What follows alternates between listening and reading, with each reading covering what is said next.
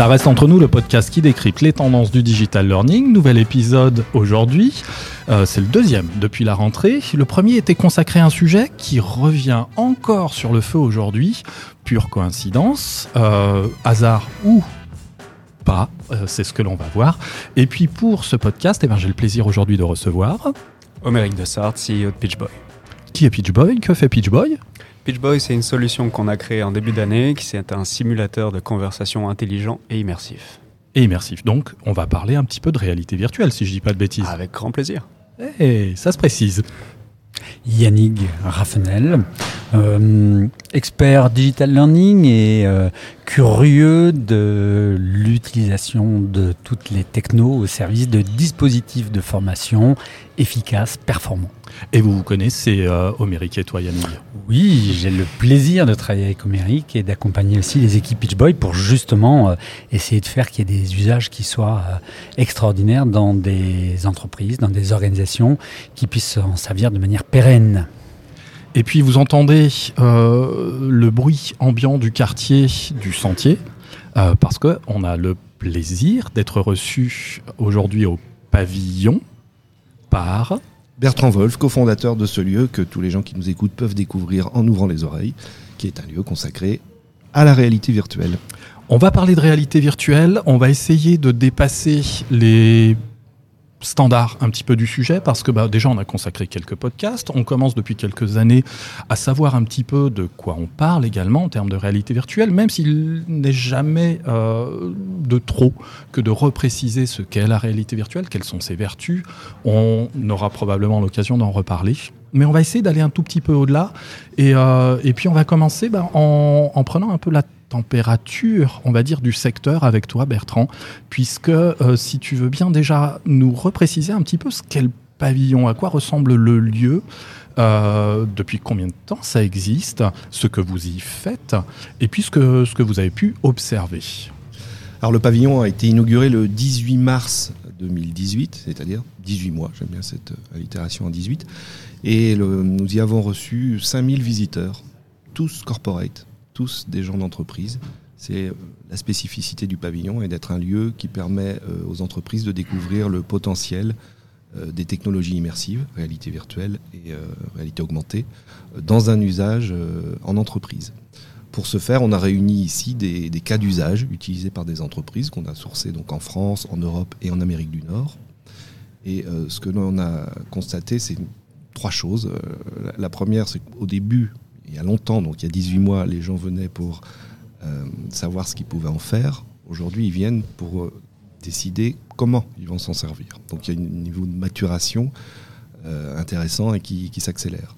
La deuxième chose qu'on a constatée, c'est la part croissante dans les cas d'usage que l'on a ici, de cas d'usage relevant de la fonction RH et de la formation en général pour, pour, quantifier ça, quand on a ouvert, on avait 150 cas d'usage, il devait y en avoir allez, une grosse quinzaine qui relevait de DRH. Aujourd'hui, on a plus de 500 cas d'usage, plusieurs centaines, et euh, le quart de ces, de ces, de ces applications concerne, concerne la, formation.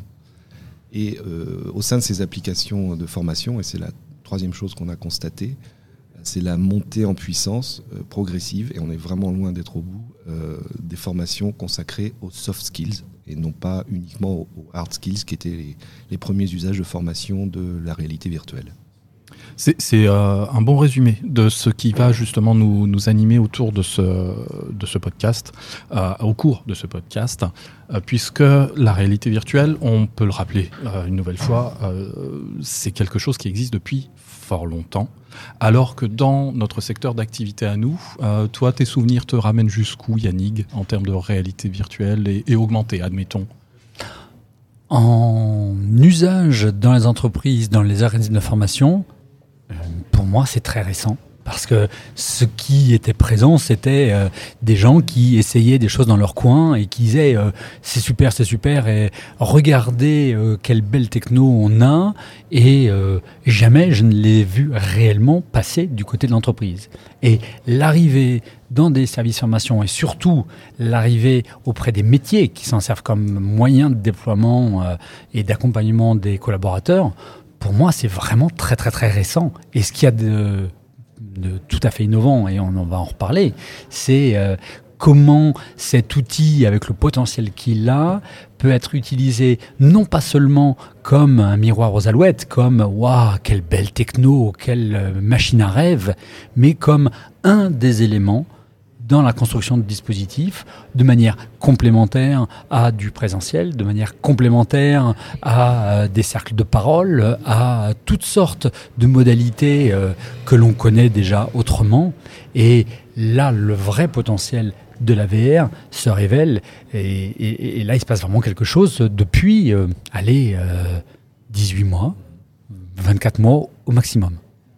C'est intéressant tout ça, et, j'ai retenu une, formulation euh, que tu as eue à l'instant, Yannick, et que j'ai retrouvée aussi dans une étude euh, qui est toujours disponible sur le, site du pavillon. Euh, dans le post qui sera, euh, qui sera consacré sur les réseaux à la publication du podcast, on rappellera le lien vers le site pour pouvoir aussi télécharger une étude que, que j'ai sous les yeux sur, sur ma tablette. Tu nous en parleras tout à l'heure, Bertrand. Je retiens la formulation, c'est un outil supplémentaire, donc au service de nos initiatives de formation.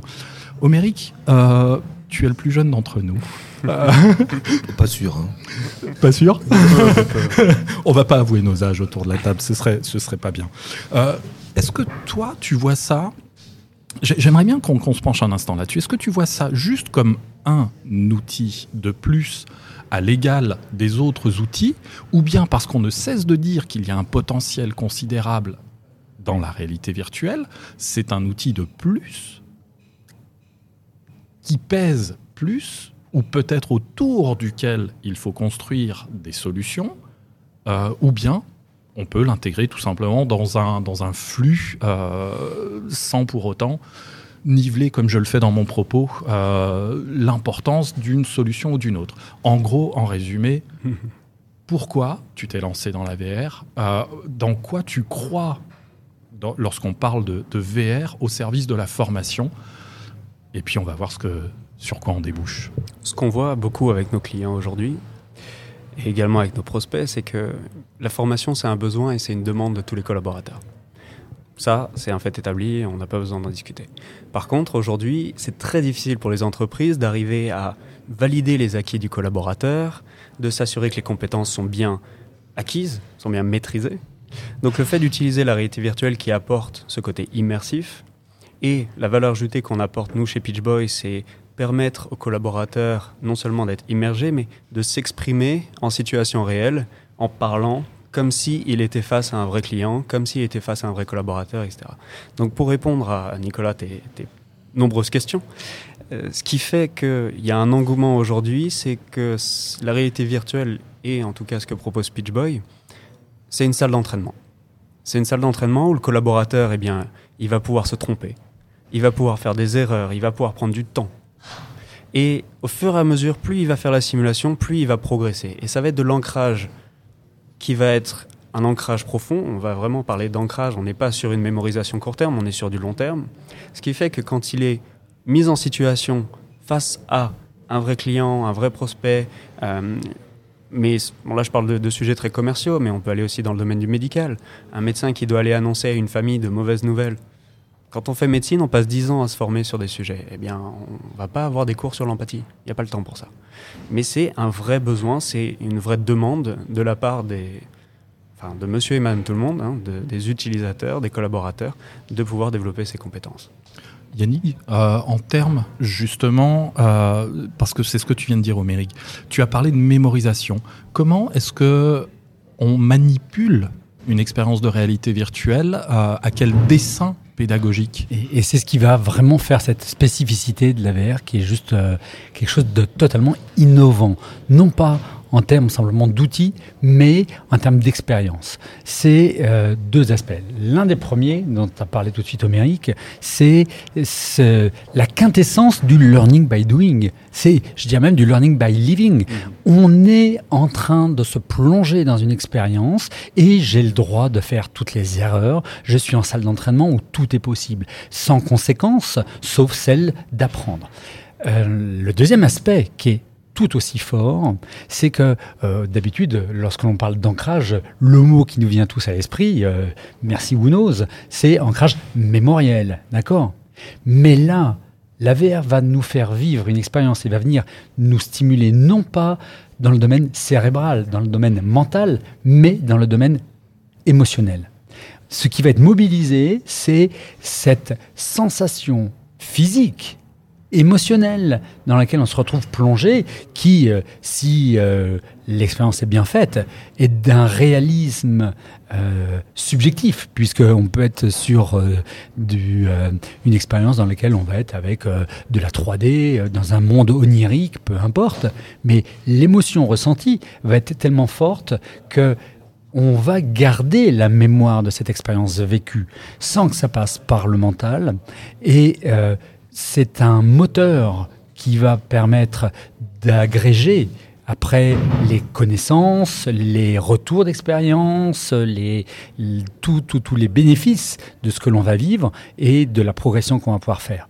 Ça, c'est quelque chose d'unique et qui est exceptionnel parce que, à part les situations euh, in situ, en réalité, non pas virtuel, mais en, réalité, où rassembler des gens sur euh, un lieu à un moment donné permet aussi de faire vivre une expérience dans la rencontre, dans euh, le défi, dans le challenge, dans la situation euh, hors du commun, et qui là aussi va laisser des traces de la même manière que dans son enfance. Si on parle à chacun d'un enseignant qu'on a pu croisé et qui nous a vraiment permis d'aller vivre une expérience exceptionnelle, ça sera jamais le savoir de cette personne. Ça sera toujours la relation, l'émotion que nous a dégagé cette personne dans notre cursus. Et on a tous, les uns les autres, des gens comme ça qui nous ont fait vivre quelque chose d'exceptionnel. Eh bien, on est exactement dans la même situation. Lorsque l'on vit une situation euh, en VR qui va nous faire émerger cette émotion,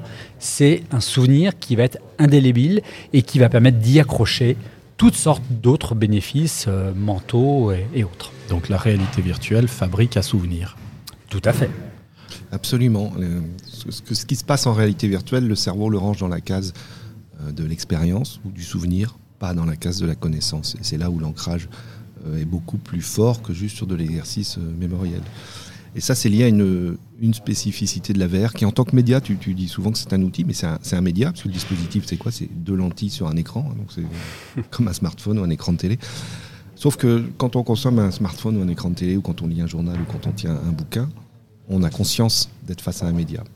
Là où en réalité virtuelle, quand on met la tête dans le masque, le média disparaît.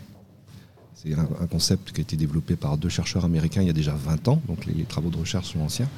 Euh, ce concept, c'est celui de l'illusion de la non-médiation. C'est-à-dire le cerveau a l'illusion qu'il n'y a pas de médiation, qu'il n'y a pas de média, que le média est transparent. Et pour le cerveau, quand il n'y a pas de média, ça s'appelle la réalité. Et donc il réagit, il nous incite à nous comporter comme si le, stimuli proposé en VR était réel. Et c'est ça qui rend euh, la VR aussi euh, forte, aussi puissante pour pour de la formation. Et euh, Yannick évoquait la, dimension émotionnelle. Tu as vu passer à peu près 5000, disais-tu, euh, personnes ici au pavillon qui ont pu expérimenter les, les différentes expériences que tu proposes. Ça se manifeste comment émotionnellement quand on vit une expérience de verre? Ah. Alors, je parle pas euh, fondamentalement, euh, c'est là que je fais mon vieux ronchon, de, par exemple, des, expériences où il faut franchir un fil à 75 mètres de hauteur, ou, euh, ou bien quand on est dans une fête foraine, mais peut-être plus subtilement. comment la VR se met au service alors pas fondamentalement là non plus au service de dispositifs de formation, mais qu'est-ce que l'on retrouve dans la grammaire de la réalité virtuelle qui viennent chercher justement ces émotions, qui viennent toucher l'individu qui vit quelque chose justement, qui est en train de le vivre. Alors, je vais rebondir sur le mot grammaire d'abord. Tout, tout, nouveau média génère sa nouvelle grammaire. Toute la grammaire de la VR n'a pas été écrite encore, spécifiquement pour la formation. C'est que c'est un sujet qui tient à cœur de Yannick, à cœur pour Yannick, on, pourrait, on pourrait en parler. Mais euh, ce que l'on voit aujourd'hui, c'est que, notamment sur des sujets de soft skills, on arrive à faire vivre à des gens des situations d'échange interpersonnel. Hein, euh, sur, euh, comme le citait Homérique, un, entretien difficile, pas forcément une mauvaise nouvelle médicale, mais simplement un entretien d'embauche, hein, une, situation qui génère du stress. En VR, les gens ressentent exactement le même stress que dans la vraie vie. Et quand ils sortent de l'expérience, quand ils enlèvent la tête du masque, voit qu'ils ont pu être touchés émotionnellement par ce qu'ils ont vécu. Assez récemment, j'ai fait l'expérience d'un prototype nord-américain où je devais euh, virer un collaborateur avec un contexte assez particulier, puisque la description de, la situation, c'est qu'on on est potes, ah, on a à peu près le même âge, on est rentré dans la boîte en même temps, mais je suis devenu son supérieur. Et je dois lui annoncer qu'il n'a plus sa place dans l'entreprise. Et dans cette simulation, je m'y suis mal pris. j'ai pris les, mauvaises décisions pour lui annoncer la chose, et je l'ai fait pleurer. Et j'ai enlevé la tête du masque, j'étais dégoûté parce que je venais de venir ce que j'avais fait. Ce que j'avais fait, c'est juste regarder un avatar en 3D qui faisait semblant de pleurer. Mais émotionnellement, non, j'avais fait pleurer un, collaborateur. C'est évidemment pas acceptable. Ce type de situation, euh, on ne peut pas l'apprendre euh, à l'école, on ne l'apprend que de la vie. Euh, annoncer une mauvaise nouvelle à un collaborateur, ça se pratique, mais ça ne se simule pas. La VR permet de répéter les choses en se plantant, sans faire de dégâts. Parce que dans la vraie vie, si je fais pleurer un collaborateur, évidemment, je lui fais du mal. En VR, je fais du mal à personne. J'ai juste j'ai juste envie de recommencer pour ne pas ressentir cette émotion que j'ai eue en sortant en me disant du casque, en me disant il faut, que je refasse parce que j'ai vraiment merdé. Je voudrais aussi, moi, parler d'une expérience faite avec euh, l'outil de Reverto euh, qui euh, permet, pour moi en tant que mec, pour la première fois de ma vie, d'aller vivre ce que c'est qu'être une femme dans une équipe et de se faire agresser par les collègues.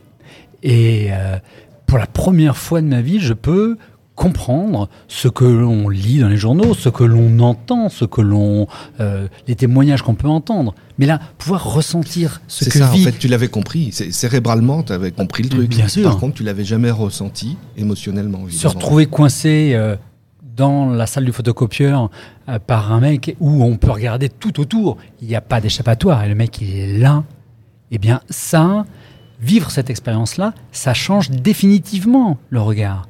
Alors, c'est pas de la formation.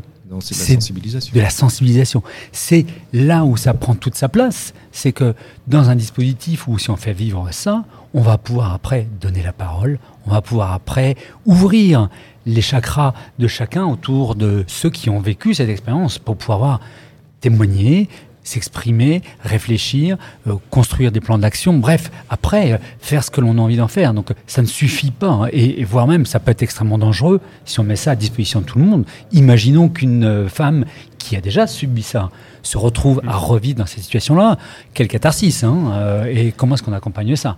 Par contre, s'en servir dans un dispositif comme ça, c'est d'une puissance incroyable qui vaut tous les discours. Là, on dit toujours mieux vaut un beau schéma qu'un long discours. Mais là, on n'est plus ni de l'ordre du schéma, ni de l'ordre du discours. On est dans l'ordre du vécu. Et ça, c'est juste d'une puissance incroyable. Je suis tout à fait d'accord avec Yannick et euh, j'ai également bonjour Guillaume si tu nous écoutes, euh, Guillaume qui est le, fondateur de, Reverto. Euh, on a fait, il est venu au bureau, on était très heureux de faire connaissance. Il a essayé Pitch Boy, on a essayé la solution sur le et on s'est dit en fait ce qui serait absolument formidable, c'est d'envisager un scénario où on recrée ce réalisme-là en vidéo 360 et dans lequel on vient ajouter de l'interaction par le langage. Et ça peut avoir un double usage. Il y a à la fois ce qu'on dit de prévenir et travailler un peu sur les comportements, parce qu'il y a aussi euh, certaines personnes qui doivent avoir ce comportement sans forcément s'en rendre compte. À un moment dans la simulation, il fait une blague qui n'est pas acceptable, mais dans le jeu de l'acteur, le jeu de l'acteur est vraiment bien fait, et on voit qu'il fait ça comme si c'était n'importe qui. Donc on s'est dit avec Guillaume, ça serait absolument formidable de combiner nos deux savoir-faire, nos deux expertises, pour arriver à une simulation qui puisse à la fois avoir un rôle pédagogique, à la fois avoir un rôle de euh, prise de conscience et également un rôle un petit peu thérapeutique, parce qu'on peut aussi proposer la solution avec un accompagnement à des personnes qui auraient vécu ces simulations-là. Pourquoi? Parce qu'on est sur de l'arbre décisionnel. Donc je suis face à une situation et la personne qui vient de me faire une blague de mauvais goût attend une réaction, attend une réponse. Et ce que va proposer Peach Boy, c'est justement d'entendre ce que vous dites et en fonction de ce que vous dites la manière dont vous le dites, ça entraîne une réaction. Et donc, si la réaction n'est pas bonne, ou n'est pas à l'avantage de la personne, eh bien dans ce cas-là, on peut très bien avoir son interlocuteur qui enfonce le clou, qui continue d'être agressif ou qui continue de faire des blagues. Là où, si on arrive à travailler et on forme sur le comportement, on forme sur l'attitude à avoir. Ça reprend un petit peu tout ce que disait Dale Carnegie euh, dans un livre dont le titre est encore très challenging en français, L'art de se faire des amis. C'est il faut pas mettre la personne en porte-à-faux, même si on n'est pas d'accord, même si elle a tort. Parce qu'au final, on ne se fait pas un ami, on se fait un ennemi. Et le, rapport humain, on peut le vivre, on peut le simuler grâce à la réalité virtuelle. Et si on couple ça avec de l'intelligence conversationnelle, bah, on recrée une situation qui n'est pas seulement réaliste, mais qui est réelle, qui est au plus proche du réel. Il y a de la conviction là. Hein c'est du vécu. Ah c'est constaté en fait. Euh. Vous avez dit, vous avez dit beaucoup de choses qui euh, font référence à, et on retrouve ça dans la plupart des écrits, y compris universitaires, relatifs à la réalité virtuelle, qu'il s'agit donc euh, de permettre de faire ressentir et de permettre de percevoir. Moi, j'aimerais bien savoir, avoir ton, opinion d'abord, Yannick, puisque tu es le plus expérimenté autour de cette table, dans le domaine de la formation de l'ingénierie pédagogique. Qu'est-ce que ça change d'écrire une expérience de réalité virtuelle par rapport, donc à, ou en tout cas, euh, si, on, observe ça sous l'angle de l'ingénierie pédagogique, et puis plus encore, quelle qualité ça demande parce que est-ce que je peux, euh, moi, qui suis euh, par exemple ingénieur pédagogique, est-ce que je peux facilement me lancer dans l'écriture d'une expérience de réalité virtuelle alors qu'il s'agit de connaître un petit peu comment fonctionne le cerveau d'un être humain euh, ce que sont les émotions, pas, pas celles que l'on croit uniquement celles que l'on croit savoir. Qu'est-ce que ça exige pour parvenir à écrire quelque chose qui fonctionne Qu'est-ce que, puis par voie de conséquence, Méric, euh, tu, tu, pourras peut-être nous dire aussi comment vous avez travaillé pour, euh, pour justement mettre en place votre dispositif, parce qu'il ne s'agit pas juste d'enfiler un casque, de s'isoler euh, du monde réel, de s'isoler via un casque audio extrêmement performant, et puis d'être face à soit un avatar, soit un comédien en vidéo pour que ça fonctionne. Il y a, il y a quand même des talents d'écriture, et ça n'est pas juste, à mon avis en tout cas, un talent de formateur. Tu as tout à fait raison. On est sur un champ dans lequel comme euh, le, disait tout à l'heure Bertrand, tout s'écrit et, euh, se découvre, se défriche. Euh, il y a cette grammaire, il y a cette croisée des chemins entre les sciences cognitives, la psychologie et, et, cet impact de ce nouveau média. on est dans évidemment de l'ingénierie pédagogique où on a des objectifs et on va aller se doter de moyens pour atteindre ces objectifs. Sauf que là, on est à la croisée des chemins et que euh, des questions qui interpellent euh, la, notion de, réalisme. On peut faire un outil qui fonctionne dans un irréalisme total et qui pourtant pédagogiquement va très bien fonctionner. Euh, mais comme dans l'expérience qu'on citait tout de suite, par exemple de Reverto. Qu'est-ce qui fait que ça fonctionne? C'est parce que le réalisme et le jeu des comédiens est d'une perfection totale. Là où si même on avait écrit une très belle histoire, mais où euh, le ton, l'interprétation sonnait faux, ferait que mentalement, on ne pourrait pas se laisser embarquer. Donc, euh, on voit bien que on est dans un terrain où euh, parfois la question du réalisme va être essentielle, et parfois le fait que ce soit totalement irréaliste ne posera aucun problème. Ça veut donc dire que ça va faire appel à et de l'ingénierie pédagogique et de la connaissance vraiment de ce média, qui est une connaissance que nous découvrons tous au travers des usages, parce que là aussi on est en learning by doing, c'est que c'est en faisant, c'est en produisant, c'est en regardant l'impact au niveau des publics qu'on va avoir des retours et qu'on va pouvoir affiner les choses, mais euh, on est au croisement par exemple aussi du jeu vidéo. Ceux qui travaillent dans le monde du jeu vidéo ont d'ores et déjà... Euh, 20 ou 30 ans d'expérience sur euh, la capacité à pouvoir scénariser des situations et à pouvoir embarquer un public de personnes qui sont actives, parce que quand on joue, on est actif.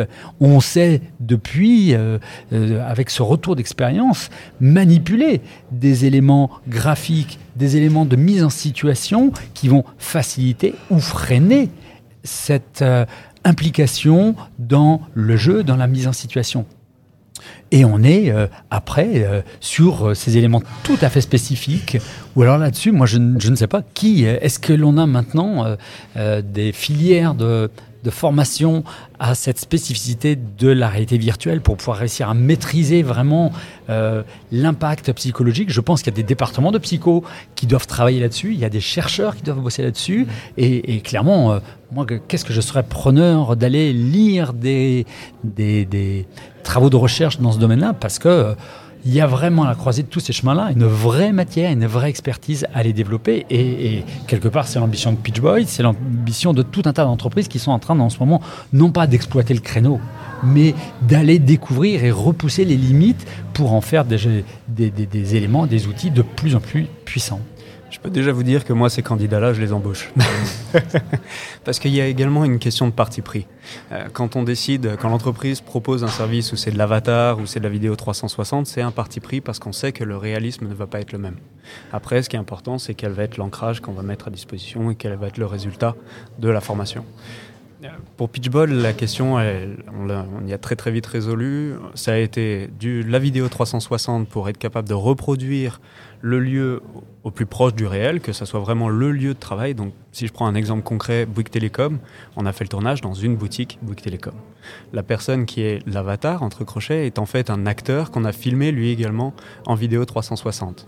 Donc, quand on parle au client, eh bien, c'est un persona. Et on a fait cinq scénarios, donc c'est cinq personas. Ils vont avoir des problématiques différentes, des demandes différentes, mais c'est à chaque fois en lien avec l'expérience terrain des collaborateurs. On recrée ce qui existe déjà. Et donc oui, il faut effectivement des talents d'écriture, mais on part du support de formation. Pourquoi? Parce que le support de formation, c'est déjà le contenu qui est utilisé par l'entreprise pour former les collaborateurs à des situations. Maintenant, ce qui manque dans ces contenus-là, qui sont des contenus d'experts, c'est le réalisme. Pourquoi? Parce que l'attitude ou la réaction d'un client, elle est par définition non anticipable. Par contre, on peut très bien prévoir une réaction, donc c'est ce qu'on va mettre dans le script, et avec l'intelligence artificielle ou l'intelligence conversationnelle, être capable d'entraîner la machine pour qu'elle puisse comprendre toutes les réactions possibles. Je peux vous donner, c'est pas un secret, mais on a une base, nous, de compréhension de gros mots. Pourquoi Bah oui, bah la personne, elle est seule dans son casque avec ses écouteurs, il n'y a personne autour, ça peut l'amuser de tester les limites de la machine. Bien sûr. Donc elle peut s'amuser à parler de la météo, elle peut commencer à insulter son client pour voir comment réagit la machine. Ce qui est important, c'est que la machine, elle, elle soit capable de couvrir tous les angles possibles et avoir deux types de réactions. Soit une réaction qu'on a anticipée, à savoir pourquoi vous me parlez comme ça? Ou mais je vous permets pas, ou on peut revenir à mon sujet là plutôt que parler de la météo? Une réaction qu'on aura filmée en amont. Ou alors un contexte qui va être plus global, qui va permettre de recentrer le collaborateur sur ce pourquoi la simulation a été créée. À savoir, je suis venu vous voir, j'ai un problème, comment est-ce qu'on le résout s'il vous plaît? Et ce qui est très important, c'est que vu qu'on fait de l'analyse en temps réel, on peut derrière aussi participer et donner des axes de progression, donner du feedback. Et la valeur pour les entreprises, elle est vraiment là. C'est que à la fois moi, en tant qu'apprenant, j'ai un coaching immédiat, personnalisé sur ma performance. Je peux être noté, je peux voir aussi ce qui manque dans mon accueil client, par exemple. Donc, j'ai les axes de progression, les tips pour m'améliorer. Et en même temps, l'entreprise, elle, elle peut voir une performance individuelle au niveau de la boutique, au niveau régional, au niveau national, au niveau international. Et ça, c'est la beauté du digital. Bon, bah c'est bien, hein, on avance bien sur le sujet. Euh, je vais, je vais m'arrêter un instant sur euh, justement cette thématique des soft skills parce que pour, euh, pour baigner un peu dans la, thématique depuis quelques années, pour continuer à m'y intéresser, en parler, j'entends très souvent dans le secteur du digital learning la VR super pour du geste métier. Ça, ok, je vois très bien où je peux aller le déployer. En revanche, sur les soft skills, je suis un peu plus dubitatif. Bertrand, vous avez des dizaines ou centaines d'exemples euh, ici à disposition au pavillon. Les soft skills, ça représente quel pourcentage de l'ensemble de ces exemples que vous tenez à dispo? On en a identifié 70 pour être précis, applications soft skills qui sont déjà sur le marché et euh, au moins en temps qui sont en gestation. C'est des temps de gestation qui sont assez longs parce que les sujets euh, qu'attaquent aujourd'hui les concepteurs à la fois pédagogiques et VR en matière de soft skills deviennent assez ambitieux. On parle de, leadership, de, compréhension, de facilitation de prise de décision. Ce qui existe aujourd'hui sur le marché euh, va permettre en fait de, gérer une situation d'interaction. Donc euh, je suis euh, face à un collaborateur, face à un client, face à un partenaire dans une situation d'échange, ou je suis face à un public ou face à une foule pour prononcer un discours. Ça, c'est sur les aspects de formation. Et puis, Yannick évoquait tout à l'heure euh, la traque. Euh, sur, le, harcèlement sexuel, il y a pas mal de sujets euh, de sensibilisation sur, la, diversité, sur le, handicap. Donc on n'est pas sur de, la, formation là, mais on est quand même sur du soft skill, c'est du savoir-être. Si je peux juste un petit tips, on va annoncer fin septembre la création d'un scénario sur la lutte contre la radicalisation des jeunes. Et ça, c'est des sujets, bon, quand il y a des attentats, malheureusement, les politiques s'y intéressent. Le reste de l'année, c'est comme si ça n'existait pas. Et la VR va permettre d'avoir des scénarios sur des sujets de la vie courante qui sont pas forcément d'actualité, mais qui existent.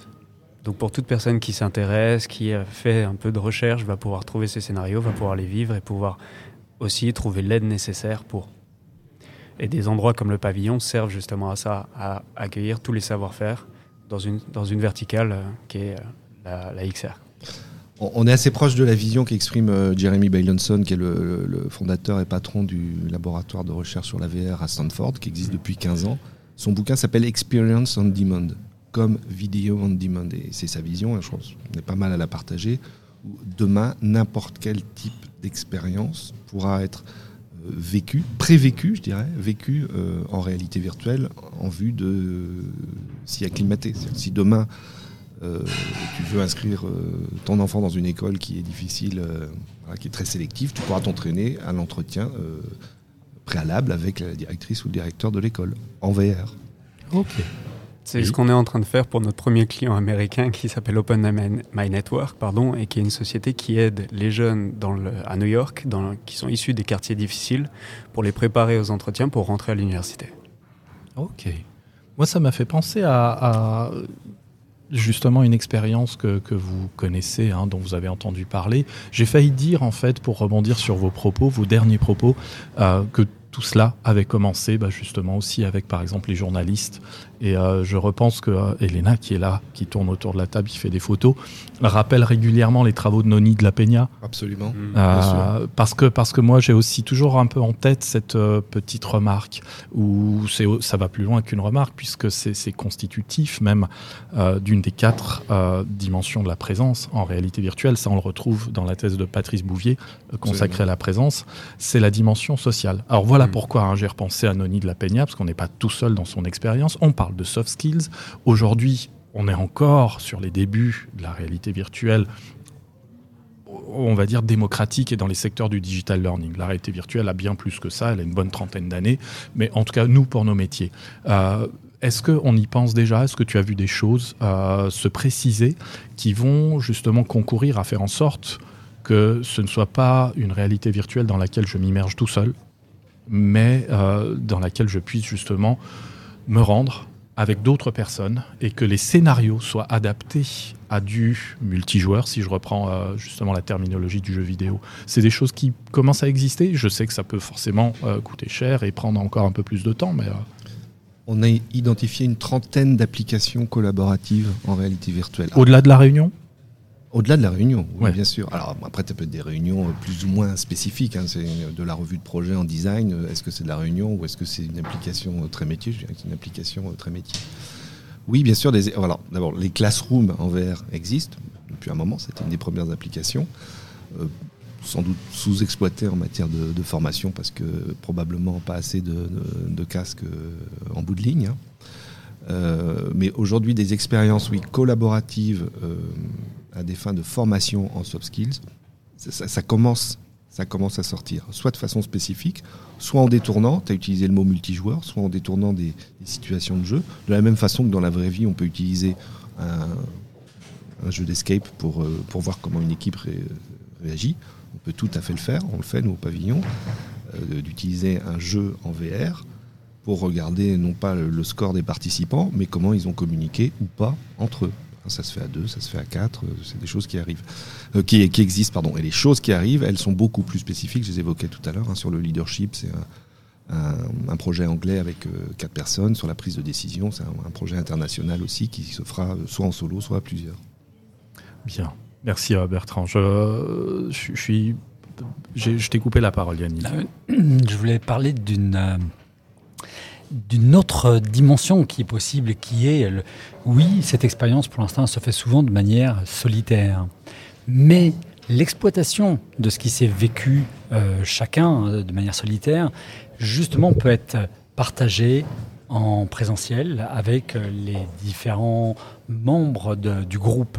Euh, la visualisation de ce qui est vécu par euh, le participant avec le casque sur un grand écran où les autres personnes présentes vont pouvoir voir, vont pouvoir témoigner, vont pouvoir bénéficier de cette expérience ressentie, c'est quelque chose qui ouvre la porte après à un partage, à un débrief par le groupe et à toute cette dimension fondamentale qui est nous n'apprenons pas seul, on apprend par et avec les autres. Ce rapport aux autres est essentiel. Il y a juste 6% de la population qui est capable d'apprendre tout seul. Et euh, même si la VR peut peut-être accélérer ça un petit peu, même si ça doublait ce score, ce qui nous intéresse, c'est le reste de la population. Et donc, c'est là où ça renvoie encore à cette notion de dispositif. Sortons de l'imagerie euh, populaire qui croit qu'une techno fabuleuse va permettre de faire qu'on va pouvoir, après juste une séance, être formée, quelle qu'elle soit, hein, ça existe depuis plus d'un siècle, cette image-là, eh bien euh, non. Le fait par contre d'aller retravailler ça avec un groupe, de pouvoir bénéficier des retours faits par les autres, de pouvoir soi-même après voir comment les autres vivent, comment les autres euh, ressentent et témoignent après de ce qu'ils ont vécu, ça, ça permet d'accélérer énormément les bénéfices. Et euh, je le dis avec conviction, le défi de l'ingénierie pédagogique, puisque c'était de ça dont nous parlions tout à l'heure, est réellement maintenant de ne plus former simplement des gens à des hard skills, mais au travers de l'ingénierie qui est mise en place, des activités qui sont proposées, d'être capable de manière simultanée de pouvoir développer toutes les smart skills, que ce soit de la communication, de l'esprit critique, de la coopération, de la résilience. Et là, on, touche vraiment à la verre. Comment transformer un échec en moyen d'aller relever le challenge et de réussir? On est vraiment au cœur de ça. Eh bien, c'est cette ingénierie pédagogique-là qui doit être garante d'aller développer en même temps ces smart skills, même si ce n'est pas l'objet en soi, ça doit être concomitant à tout apprentissage. Et ça, c'est vraiment le défi de, de, de, de 2020 pour tous les ingénieurs pédagogiques. On aurait presque pu conclure là-dessus. Je vous avoue un peu de frustration parce que le temps passe très vite. J'ai forcément aussi un petit œil sur, sur ma montre parce que euh, Yannick, tu dois rejoindre euh, Rennes tout à l'heure, mais je vais t'emboîter le pas aussi. Euh, ça nous laisse un tout petit peu de temps, un tout petit peu de temps parce que au travers de ta dernière remarque, euh, tu évoques aussi une modalité de déploiement. Euh, Bertrand, en introduction, tu évoquais le fait qu'on ne vienne plus seulement te voir pour découvrir, mais pour savoir comment déployer. J'imagine aussi, Homérique, que tu y fais face. Comment déployer? Ma question est, est simple. Comment est-ce que aujourd'hui on déploie et comment est-ce qu'on fait face aux défis de déploiement de masse euh, parce que forcément bah, il faut déployer l'expérience en plusieurs endroits si possible si possible, c'est le souhait, en tout cas euh, dans la plupart des cas des entreprises. Or, il faut quand même aujourd'hui très souvent des dispositifs qu'il faut savoir configurer, qu'il faut voilà, apprendre à, maintenir, à installer, à configurer, même si les choses progressent. Tu, nous en diras un petit peu plus, Bertrand, euh, là-dessus. Et puis, forcément, il y a quelque chose qui n'est pas courant dans le secteur du digital learning, c'est la nécessaire acquisition de matériel. Euh, comment on fait pour répondre justement à un besoin peut-être ou pas de massification? Est-ce que justement dans, dans, les demandes que tu as, Bertrand, il y a aussi des questions qui vont en ce sens? Ah, Très clairement, bien sûr. Euh... Au-delà des cardboards aussi, hein, mais oui, euh, ou des, des, casques à deux balles. Euh... Non, alors les vrais bons casques. Les vrais casques pour de la vraie ra VR. se rapprochent des deux balles aujourd'hui. C'est-à-dire qu'un un Oculus Go qui vaut 200 euros, ça devient pratiquement inconsommable. Mmh. C'est quoi l'Oculus Go? C'est un, un, masque de chez Oculus. 3 degrés de liberté, euh, qui permet une immersion complète, sans déplacement, mais avec une interaction tout de même, qui est un, outil euh, assez courant aujourd'hui, notamment, euh, notamment en formation. Euh, Au pavillon, on a lancé, en fait, à la demande de, de- nos clients, on a lancé un chantier d'accompagnement. Au début, on, appelait ça de la distribution. parce on voit plein de contenus, certains sont sur étagère, on aide les producteurs de ces contenus à, à les distribuer. Et en fait, on est passé du vocable de distribution au vocable d'accompagnement, parce que le contenu, la lumière de ce qu'on a fait aujourd'hui, le contenu, c'est- c'est c'est 30% de, de l'effort pour que ça arrive sur le terrain. Il y a 10% de techno et le reste, c'est de l'humain. La techno est très simple à, à gérer, à déployer, etc. Enfin, c'est facile. Il y, a, il y a plein de solutions, pour, même pour ne pas l'acheter si on veut, mais simplement euh, la louer, enfin, en fait, la Oui, mise à oui, oui. disposition. Voilà, Ou tout- avoir même du prêt à l'emploi dans des mallettes. voilà, tout ça, tout ça, euh, tout ça existe. Mais euh, le- l'accélérateur et le frein, le, c'est le même outil, hein, c'est l'humain. Donc pour déployer massivement, il ne faut pas acheter des milliers de casques. Il faut trouver les deux premières personnes dans l'entreprise qui vont convaincre les 20 suivantes, qui elles-mêmes vont convaincre les 200 suivantes. Et quelle que soit l'organisation à laquelle, euh, on- pour lesquelles on est intervenu, ça a toujours, ça a toujours été comme ça.